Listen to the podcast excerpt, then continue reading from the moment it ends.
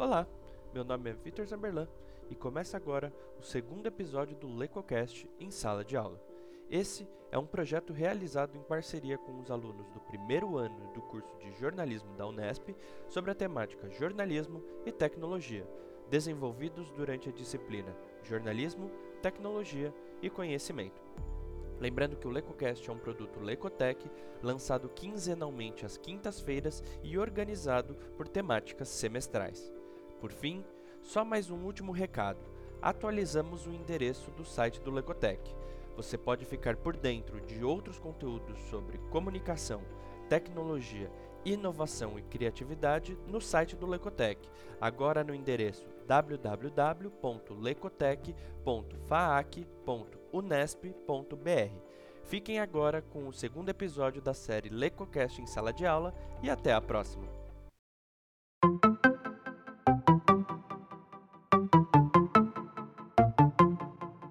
Começa agora mais um episódio do LecoCast, o podcast que ensina ciência sem quebrar a cabeça.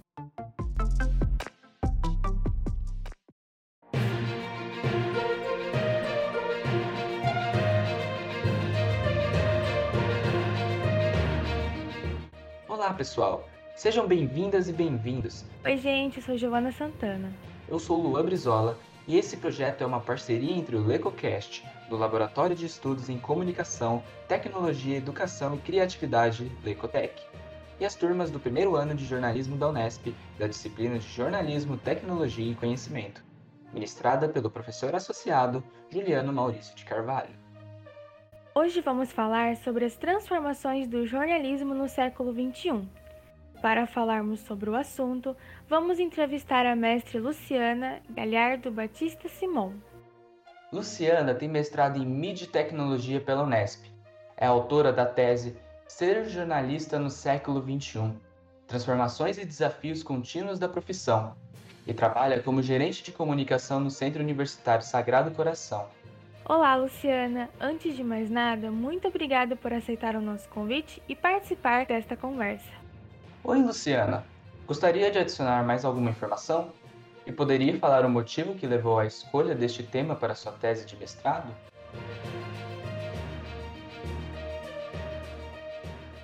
Olá, primeiramente gostaria de agradecê-los pelo convite. É sempre uma alegria o contato com a Unesp e ainda mais para falar do tema da minha dissertação, da minha pesquisa. Eu finalizei o mestrado e ainda sou aluna da Unesp através do programa do doutorado. Continuo com orientação do professor Dino, Antônio Francisco Magnoni. Então, eu continuo minhas pesquisas com jornalismo. Eu escolhi esse tema para o mestrado porque eu queria entender quais foram as interferências e as mudanças na rotina dos jornalistas com as transformações do jornalismo, quando a tecnologia de informação e comunicação passou a se fazer mais presente nas redações. Sobre as transformações no jornalismo, faremos algumas perguntas a respeito. Na sua opinião, o desenvolvimento tardio do jornalismo no Brasil impactou ou ainda causa impacto na área atualmente? Se sim, de qual modo e qual a solução para diminuirmos as consequências deste fato? No Brasil, o jornalismo sim se desenvolveu tardiamente e esse fator está relacionado com o desenvolvimento da nação como um todo. O atraso brasileiro se deu por uma situação política que era baseada no modelo agropecuário exportador de matérias-primas, que era um resquício da nossa condição de colônia ainda. Isso deixou mais lento o progresso, né, inclusive da imprensa e das atividades gráficas em geral. Porém, apesar desse atraso, antes mesmo da independência, surgiram os jornais a Gazeta do Rio de Janeiro e Correio Brasiliense. Quando Assis Chateaubriand entrou em cena, ele criou os Diários Associados e implantou no Brasil a mentalidade de jornalismo empresa. Nós temos atualmente a questão de discussão do diploma, que cada hora é uma novidade. Temos a discussão dos dados, temos o marco civil da internet que deixa lacunas, temos as notícias falsas, temos as inverdades digitais investigações, CPIs sobre esses assuntos. Então, são questões que ainda estão sendo organizadas, né, com todos esses anos, todos esses contextos, e tem interesses que não são pautados pelo social, e interesses que ainda estão em transformações, em transformação. Então eu acredito que o passado nos trouxe até aqui.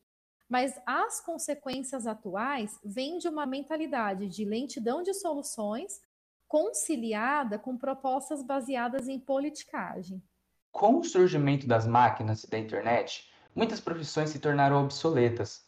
A senhora acredita que o jornalismo esteja ameaçado de seguir o mesmo caminho ou de reduzir drasticamente sua influência?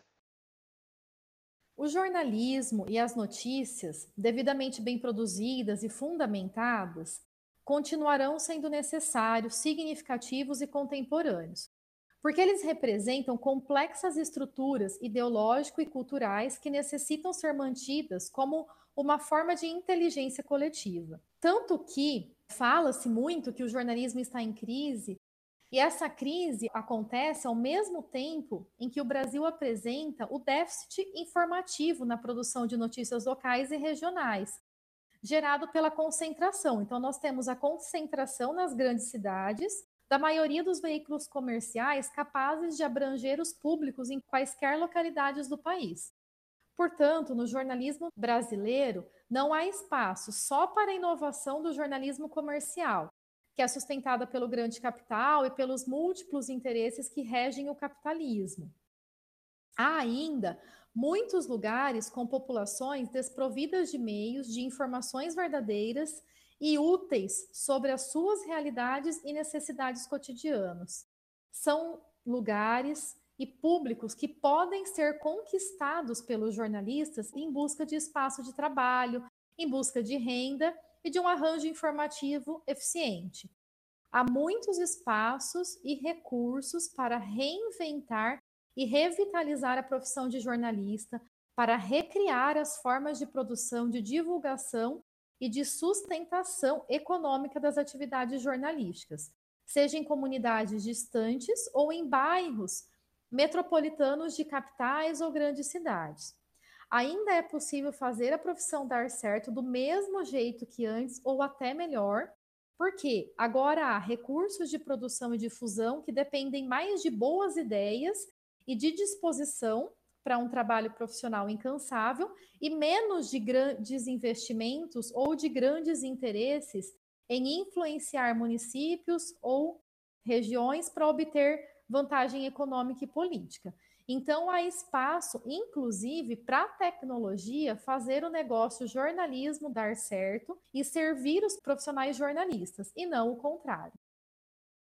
O jornal impresso foi um dos que mais sofreu mudanças e precisou se reinventar. A senhora acredita que outros formatos jornalísticos vão passar pelo mesmo? Todos os formatos jornalísticos estão se reinventando. A indústria midiática está se reinventando. O jornal impresso, no início da internet, foi o que mais precisou investir em inovação. Hoje é diferente. Hoje nós vemos o streaming anunciando em Jornal Nacional da Rede Globo. E nós vemos Jornal Nacional da Rede Globo fazendo jornalismo fora do canal oficial. Então, nós estamos vivendo a transformação, vendo a transformação acontecer e como o ditado popular diz, muita água vai rolar ainda. As transformações e automatizações causadas pelas novas tecnologias resultam em diferentes efeitos para o jornalismo. Poderia pontuar os pontos positivos e negativos? Além disso, as mudanças ocorreram devido ao surgimento delas ou era inevitável? Hoje o jornalismo se encontra em uma fase de inserção das tecnologias de informação e comunicação em suas atividades, isso é inevitável, mas também de descentralização do controle total da produção e divulgação de informação pelas empresas de mídia. Dessa forma, jornais impressos, revistas, emissoras de rádio e televisão entraram numa fase de reposicionamento para que pudessem continuar em sintonia com a realidade econômica e mercadológica, mas também social e cultural. Esse reposicionamento leva em consideração, sobretudo, o profissional jornalista em suas atividades laborais. Isso porque o jornalismo atual sugere a dinamização do exercício laboral dos jornalistas. Bom, até aqui ok. É a evolução, é a vida acontecendo. Essas mudanças, elas são estruturais, mas também estruturantes que primeiramente resultam em um enxugamento dos postos de trabalho, ao mesmo tempo em um alargamento de funções laborais, produzindo algumas novas funções com diversos enquadramentos e reenquadramentos funcionais. Com novos formatos de narrativas e o uso cada vez mais intenso de novas tecnologias dentro dos processos já realizados, surgem também novas formas de fazer negócio, novas formas de fazer informação circular, de formar profissionais da área, de contratar esses profissionais, de ofertar serviços e assim por diante. A cadeia acontece. O novo, essa novidade, né, essas mudanças de formatos, o novo ao ser visto superficialmente pode parecer que não altera drasticamente cenários anteriores, mas na realidade, cada novidade produtiva no decorrer do tempo provoca muitos avanços, mas também gera crises que acabam por transformar avanços tecnológicos e econômicos em retrocessos sociais. E é aí que está o perigo. O desemprego e a concentração de renda é um efeito negativo recorrente que vem acontecendo nos períodos de transição tecnológica, econômica e cultural desde o início da Revolução Industrial. Até agora, né? A gente vive isso. As mudanças introduzidas durante a, transição das tecnologias e dos meios analógicos para as ferramentas, meios e dispositivos digitais que nós temos hoje motivaram teóricos, pesquisadores, políticos, comunicadores, militantes sociais e culturais a comemorar o fato de que os veículos midiáticos estavam perdendo o poder hegemônico que manejavam fortemente durante a era analógica.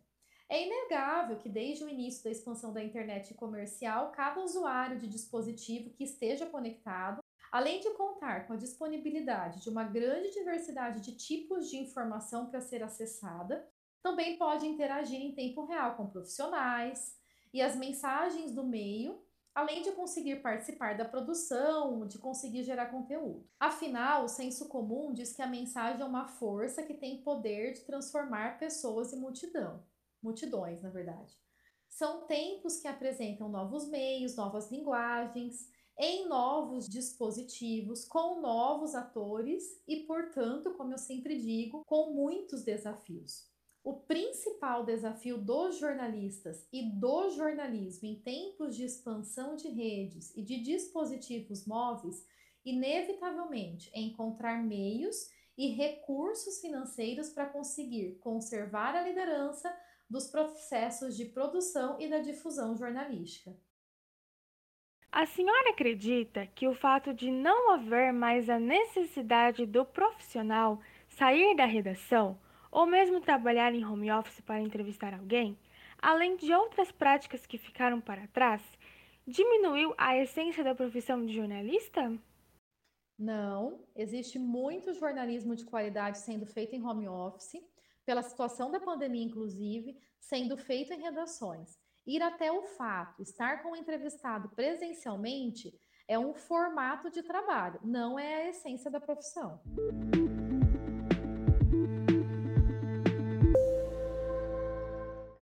A invenção da prensa de Gutenberg, do telégrafo, da televisão, do cinema e da informática trouxeram revoluções não apenas no campo tecnológico. A senhora poderia elaborar sobre essas evoluções que a tecnologia promoveu no modo de vida das pessoas? Sim, inclusive eu poderia elaborar um, algumas horas para falar sobre esse tema, né? Mas vamos lá. Durante todas as eras anteriores a Gutenberg, ao desenvolvimento da prensa tipográfica, a comunicação social ou pública era estabelecida majoritariamente pela oralidade, pois predominava o analfabetismo quase que totalmente entre as populações e a produção de textos ou livros, o manuscrito era muito caro e insuficiente para atender todas as camadas sociais. A partir da prensa, tem-se uma situação de ruptura, mas não somente de ruptura midiática. A prensa trouxe uma ruptura também social e, como era social, também comportamental, uma vez que muitos povos passaram a ter disponibilidade de diversos tipos de repertório para leitura com produção e oferta de publicações em escala industrial. Portanto, livros mais baratos e acessíveis, que impulsionaram o hábito de leitura, que passou a ser intensificado entre esses habitantes, que conquistaram também sistemas escolares públicos e regulares. Então, você vê que uma ação vai levando a outra. O desenvolvimento industrial também criou melhores condições econômicas para diversas camadas sociais, que facilitou a produção dos livros e materiais impressos. Isso significa que, quando Gutenberg lança a prensa, ele também cria toda uma estrutura de mídia com novas interpretações e exercícios mentais, pautados sobretudo pela possibilidade do registro mecânico.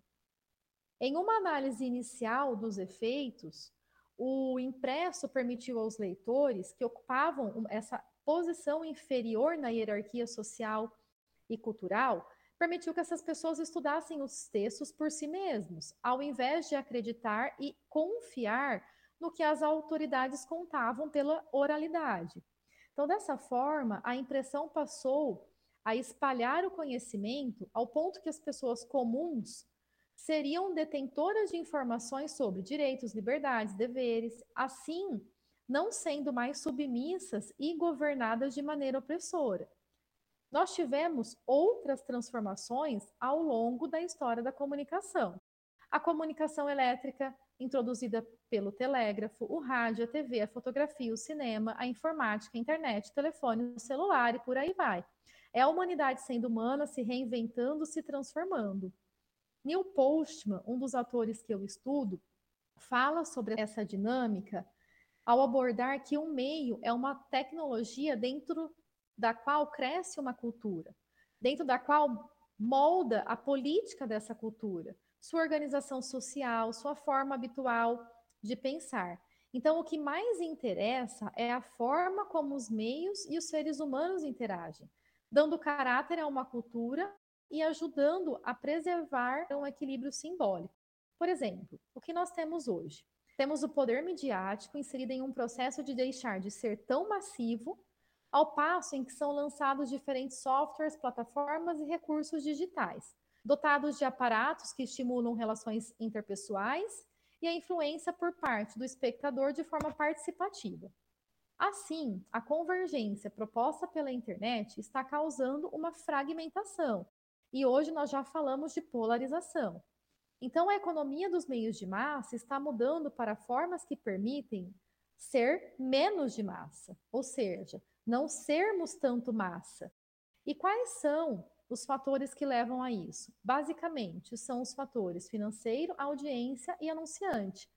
Financeiro, porque as novas mídias apresentam custos menores que as tradicionais, mesmo se os custos de, de produção somados nesses né, custos de produção, levando em conta a mão de obra humana, uma vez que os custos que envolvem tecnologia caíram, a audiência, porque o consumidor imerso em informações em todos os momentos, objetiva por informações específicas e cada vez mais especializadas, e o anunciante, porque as mídias digitais perceberam a necessidade dessa segmentação do público por parte dos anunciantes e investem cada vez mais em funcionalidades nas suas plataformas de negócios que sugerem cada vez mais segmentação que atenda os objetivos comerciais de diversas estratégias de comunicação.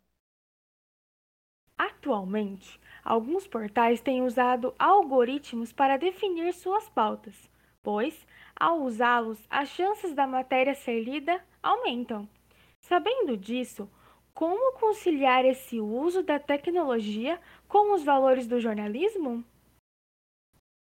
Algoritmo é uma realidade. Empresas jornalísticas são empresas com interesses comerciais e com necessidade de sustentabilidade econômica. Afinal, é preciso pagar as contas, ter lucro. Vivemos em uma sociedade capitalista. Nesse sentido, temos o jornalismo situado no informacionismo, em que a lógica do capital é baseada na capacidade humana de processamento de informação. Uma situação inegável, inquestionável e implacável é que a imprensa profissional enfrenta a maior crise da sua história. Ressalto, a imprensa profissional, não o jornalismo ou os jornalistas. Então, a imprensa profissional passar por um período de incerteza que pode fazer com que nunca mais tenha relevância social, cultural e política tão necessárias em uma democracia. No meio dessa carência de horizontes promissores, como fazer com que os valores e princípios dessa imprensa profissional sejam amparados e mantidos em tempo de sociedade digital? Existe resposta? Sim. E todas as respostas, infelizmente, direcionam para a incerteza. A única certeza é a necessidade de debates públicos e de classe, com apoio empresarial.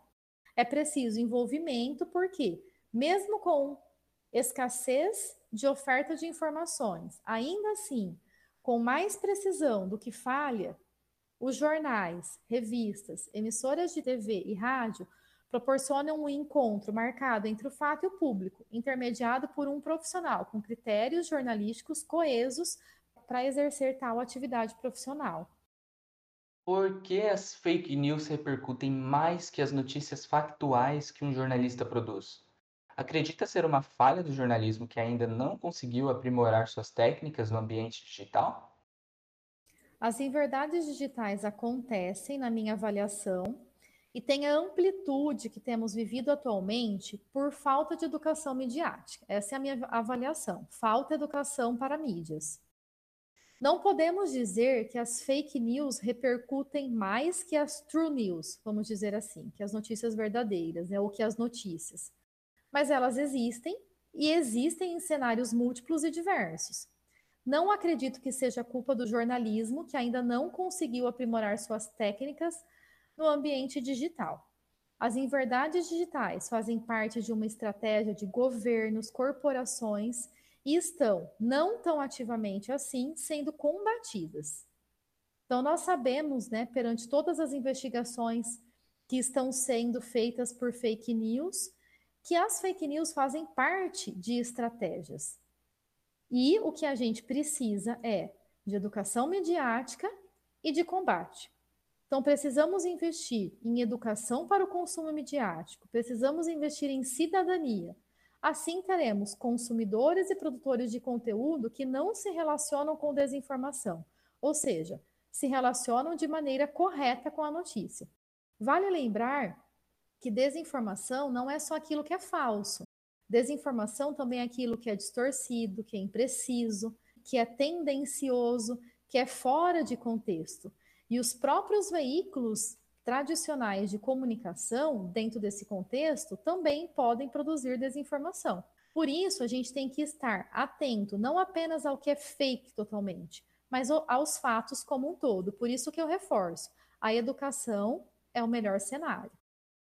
A senhora conhece alguma ferramenta digital, software ou aplicativo que não seja utilizado com frequência no meio, mas que, se bem aplicado, poderia ser muito eficiente no trabalho do jornalista?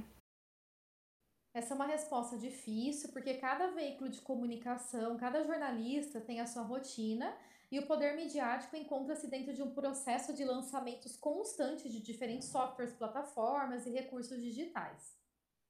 Ao que antes era reservado ao papel, hoje está em telas cada vez mais modernas dotadas de sistemas de inteligência artificial que corrige texto, que recomenda alteração, que controla temas abordados, que sugere novos enquadramentos, que é ativa nas edições com softwares remotos cada vez mais autônomos.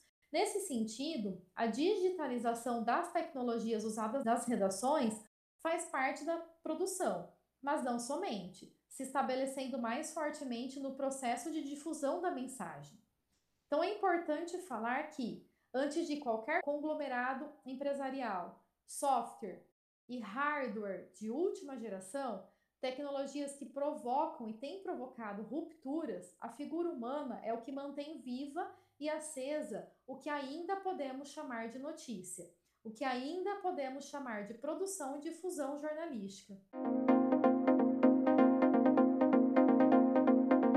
No que se refere ao mercado de trabalho, observa-se um acúmulo de funções no dia a dia do jornalista. Como também, muitas empresas contratam profissionais como pessoa jurídica, assim evitando custos trabalhistas. Pode comentar sobre isso? O jornalismo digital, por exemplo, que prospera desde o início da internet comercial, já não tem públicos com hábitos de audiência tão específicos. Todos os usuários da rede estão consumindo muita coisa junto e misturado. Na rotina produtiva dos jornalistas, do jornalismo digitalizado, também predomina as multitarefas, que são realizadas de maneira simultânea pelos mesmos profissionais.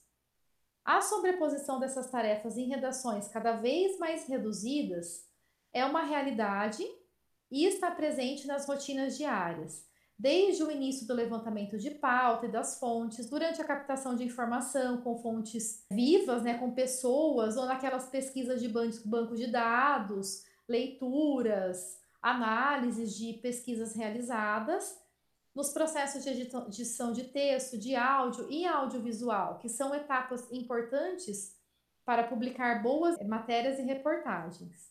Assim, as novas atividades jornalísticas exigem dos profissionais o que eu chamo de multiplicidade de habilidades tecnológicas, experiência, consistência, diversidade repertorial, versatilidade editorial para conseguir realizar de maneira simultânea e adequada, em espaço de tempo cada vez mais reduzido, complexas tarefas de apuração, edição e até veiculação de conteúdos informativos. Sobre as contratações, os PJs, né, pessoa jurídica, é um constante em todas as profissões, não somente no jornalismo. Do ponto de vista amplo, pode ter benefícios e malefícios para o profissional, depende muito do negócio e dos objetivos de cada um. A pejotização, como é utilizado o termo, é um tema polêmico e daria uma pesquisa ampla sobre esse assunto, porque para ser eficaz, ela precisa envolver a livre iniciativa e não uma obrigação imposta por um terceiro, num caso, o empregador. Então, para o jornalista, predomina o princípio da autonomia e sabemos que nem sempre isso acontece na prática. Por isso, de tantos processos ganhos pelos jornalistas, porque na teoria pode se aplicar, mas na prática, o profissional é PJ com rotinas de CLT, ou seja, visivelmente a empresa adota uma prática de pejotização para precarizar o trabalho do jornalista. Existe também uma discussão conceitual com relação à pejotização, porque o direito do trabalho tutela a pessoa física, não havendo a possibilidade de uma pessoa jurídica ser um empregado. Então, realmente, esse é um tema interessante de ser estudado e aí é um debate amplo. A exigência constante por atualização do jornalista pelo mercado coloca sobre ele uma pressão. Como a senhora vê essa necessidade de capacitações constantes? A empresa deve fornecer ou deve partir do profissional essa busca? E qual o papel das universidades frente a isso? É possível perceber que a capacitação e a atualização são necessidades constantes para os jornalistas ativos atualmente em um cenário que tem mudado frequentemente. Ainda mais desafios além do preparo profissional para as novas mídias. Tem os desafios para polivalência e para multitarefa. Então, hoje nós estamos num cenário em que nós vemos muitos jornalistas fazendo tudo, exercendo simultaneamente todas as atividades profissionais. Então, apuração, produção, edição, difusão, interação com os usuários, público. Por exemplo, por conta do volume de trabalho e da pressão pela divulgação rápida, que se tornou uma regra comum para as publicações, principalmente de internet, há muita publicação de notícias sem as devidas checagens das informações. Então, aí são as barrigas, que é um cuidado que deveria ser elementar e primordial para preservar a credibilidade dos profissionais e dos veículos. Outro diferencial do jornalismo de internet foi a criação dos canais de relacionamento constante com a audiência, a interatividade. Então, essa interatividade passou a exigir das equipes de produção de conteúdos nos veículos online a adoção da figura do editor ou de um jornalista moderador, para manter essa interlocução com o público enquanto as matérias e reportagens vão sendo construídas, difundidas e consumidas, quase que simultaneamente isso acontece. Então, os assuntos não terminam no ponto final de cada conteúdo divulgado. o público participa, questiona ativamente, os comentários de cada leitor podem ser tão expressivos e informativos para os usuários quanto o texto principal. Em virtude disso, e para fidelizar cada vez mais as audiências, os veículos de comunicação investem em mais funções para o jornalista. Então, ele passa também a fazer a moderação dos comentários, a se responsabilizar por esses conteúdos. Muitos também fazem cadastramento de palavras-chave para indexação dos buscadores e tem essa preocupação com essa indexação e com esse ranqueamento das buscas. Um ponto importante que eu tratei na minha dissertação é que os jornalistas atuais que foram entrevistados por mim, totalmente imersos na lógica dos computadores, não consideram como efeito negativo as crescentes demandas pelo uso de tecnologia de informação e comunicação no dia a dia.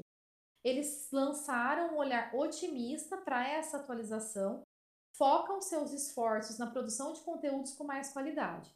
A principal preocupação dos profissionais entrevistados diz respeito à qualidade do material gerado e à confiabilidade do profissional e ou veículo ao qual representam. O que é um resultado interessante, porque ao mesmo tempo em que eles precisam se responsabilizar desde a produção até a distribuição das informações, além de fazer o manuseio de diferentes sistemas informativos em uma sobrecarga de tarefa, eles não subestimam o compromisso com a verdade e a precisão da informação que divulgam. Então, de fato, os jornalistas entrevistados se desdobram para cumprir o juramento ético e moral da profissão, que é o ideal mais importante, é o que justifica o esforço e o enfrentamento dos desafios constantes. É importante salientar que, assim como aconteceu em outras fases do jornalismo, os desafios sempre foram importantes para o desenvolvimento, para a sobrevivência e para a atualização da profissão. De forma muito consciente, a categoria jornalística deixa a mensagem de que, independente dos recursos, o importante é fazer o que está na essência da profissão, pois ela sempre será um importante ponto de apoio de todas as civilizações. Um questionamento é se a empresa deve fornecer as atualizações ou o próprio profissional. E isso vai depender muito da relação de trabalho, dos interesses de cada um, dos objetivos profissionais futuros de cada um. Então, esse daqui é um tema amplo. Sobre o papel das universidades. No meio de toda essa transformação, sabemos que elas constantemente precisam repensar os seus cursos, suas matrizes curriculares, uma vez que não faz sentido formar profissionais para profissões que deixarão de existir ou que não asseguram empregabilidade e renda para os seus profissionais, assim como se esses profissionais conseguem desempenhar as funções com qualidade. Então, tanto as instituições de ensino quanto os profissionais estão repensando as suas perspectivas futuras. No Brasil, ainda há milhões de pessoas que não possuem acesso à internet. A senhora acredita que isso inviabiliza o acesso de maneira democrática ao conteúdo jornalístico no meio digital? Segundo a pesquisa We Are Social, 96,3% da população brasileira já tem acesso às redes sociais digitais e à informação de todo tipo através do mobile, do celular. 75% tem acesso livre à internet através de diferentes dispositivos. Então, no Brasil, o acesso à internet vem acontecendo e aconteceu predominantemente pelo celular. Então, na minha avaliação e na avaliação de muitos pesquisadores, um dos maiores problemas da comunicação atual já não é mais somente sobre o acesso ou a falta de informação, porque as pessoas estão com acesso e recebendo informação, na sua maioria, inclusive criando. Então, o principal problema diz respeito à seleção e validação através de filtros daquilo que realmente é confiável e passível de memorização ou utilização, e o que pode ou deveria ser descartado. Ou seja, o que nós falamos anteriormente, essa maturidade de educação midiática. Como que eu avalio o que chega para mim? Como eu valido aquela informação como verdade? Quais são os critérios dessa validação? Neste ponto, nos encontramos dentro de, do paradigma da economia digital explicado por Pinochet, quando ele relata o momento atual de predominância de informações de forma instantânea e quase imediata, com perda de fronteiras, gerando a ideia de que o mundo está cada vez mais próximo em virtude do avanço da tecnologia e que tudo é global. O fato é que 30 anos de internet, sendo a comercial a partir de 1990, mais de 50 anos de informática, trouxeram uma série de significativas evoluções tecnológicas e de impactos nas diversas áreas de aplicações práticas do conhecimento. E dentro desse mesmo aspecto, quais são as dificuldades que as barreiras linguísticas impostas pela globalização e mídias digitais causam no dia a dia das pessoas? Nós podemos remeter à história.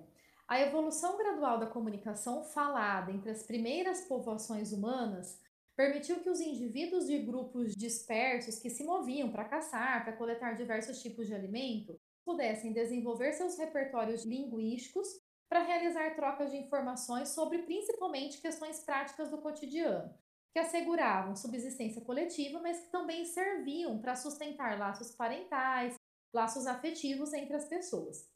Conforme havia progresso coletivo nas formas de entendimento e intercâmbio de informações interpessoais, aguçavam-se as percepções objetivas, mas também as subjetivas dos indivíduos. Ao mesmo tempo, eram reforçadas as capacidades mentais e as características linguísticas e culturais dos grupos primitivos. Por milênios, até que fosse criada a escrita e seus diversos tipos de suportes para registro e propagação, a comunicação oral persistiu como a mídia mais relevante e mais utilizada pelas suas sociedades, pelas sociedades humanas em qualquer localidade da Terra. As tecnologias de comunicação e informação, a internet, foram desenvolvidas para superar barreiras geográficas, mas também de tempo, também barreiras de custo, também barreiras de estrutura de todas as relações e interesses do capitalismo contemporâneo. É importante esse olhar não romântico para as evoluções e o entendimento do que causa, assim como os objetivos. As barreiras linguísticas acontecem por diferentes fatores, e não somente por aqueles fatores que são motivados pelas mídias digitais na interface da globalização. Pode ocorrer com pessoas, pode impactar negócios, mas esse é um outro estudo.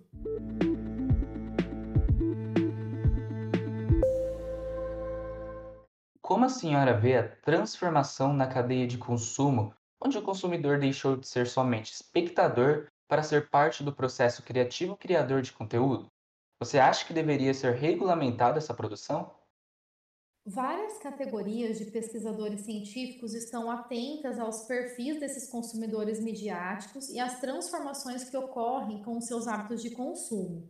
Também hábitos de produção e hábitos de compartilhamento de informação. Isso é uma constante, inclusive tem interesses mercadológicos para esse acompanhamento.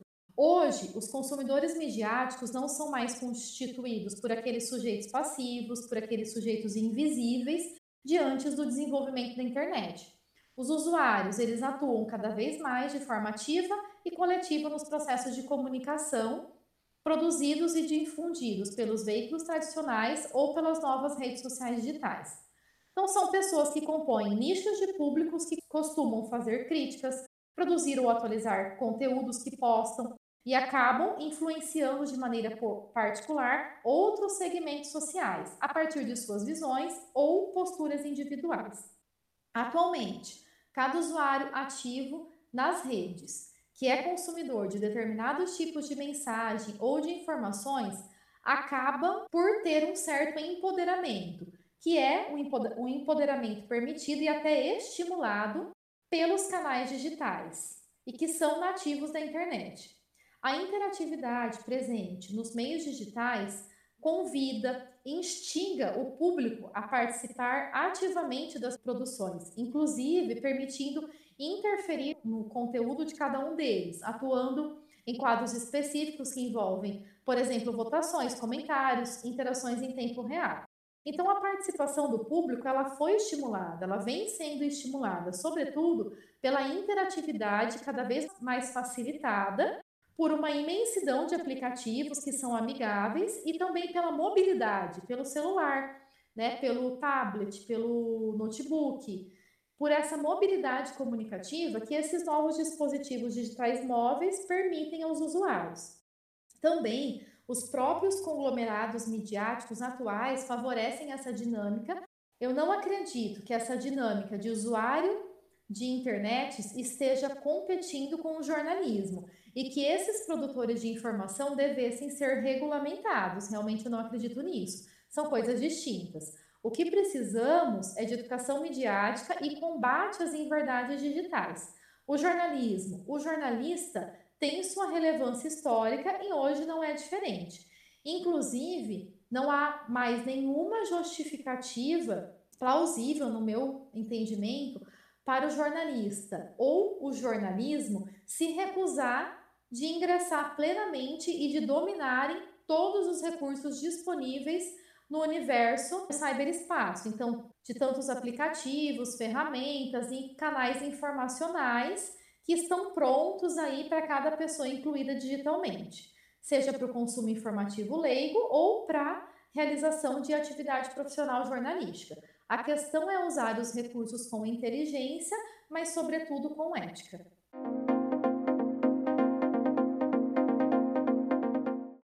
E com isso encerramos nossa entrevista.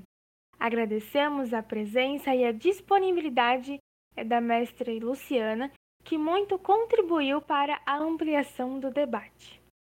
E para encerrar, poderia se despedir além de deixar uma mensagem para os alunos de jornalismo da Unesp e para os demais ouvintes que desejam seguir nesta área de pesquisa? Muito obrigada pela oportunidade que eu estou tendo de falar com vocês sobre o jornalismo, sua importância, um pouco do que se vive e o futuro. Parabéns pela condução do programa, pelas excelentes perguntas e relevância para os dias atuais. Aos estudantes de jornalismo, aqueles que queiram estudar esse tema, Sugiro abertura de mente para entender as transformações que o mundo passa e que, por consequência, a sociedade passa. Então, olhar para o passado para não se tornar refém dos acontecimentos, para entender a história, um melhor entendimento dos contextos como um todo. Viver o presente alicerçados pela ética e pelas boas práticas, e estudar o futuro com muita caridade e humildade, no sentido de que o futuro é incerto e os cientistas têm o objetivo de pesquisar serem pensantes em uma sociedade que pode não pensar tão bem. E assim, ao mesmo tempo, serem transformadores, motivadores de dias melhores. Muito obrigada a todos os ouvintes que chegaram ao final. Esperamos que o debate tenha sido proveitoso e esclarecedor. Não se esqueça de seguir o LecoCast em seu agregador de podcasts favorito. Nos vemos no próximo episódio. Um abraço! Obrigado pela sua audiência. Até a próxima. Roteiro por Giovanna Santana, Kelvin Giambelli, Natan Sampaio e Maria Faria. Locução de Giovanna Santana e Luan Brizola. Edição por Antônio Vinícius e Sofia Yasmin. E orientação de Vitor Zamberlan.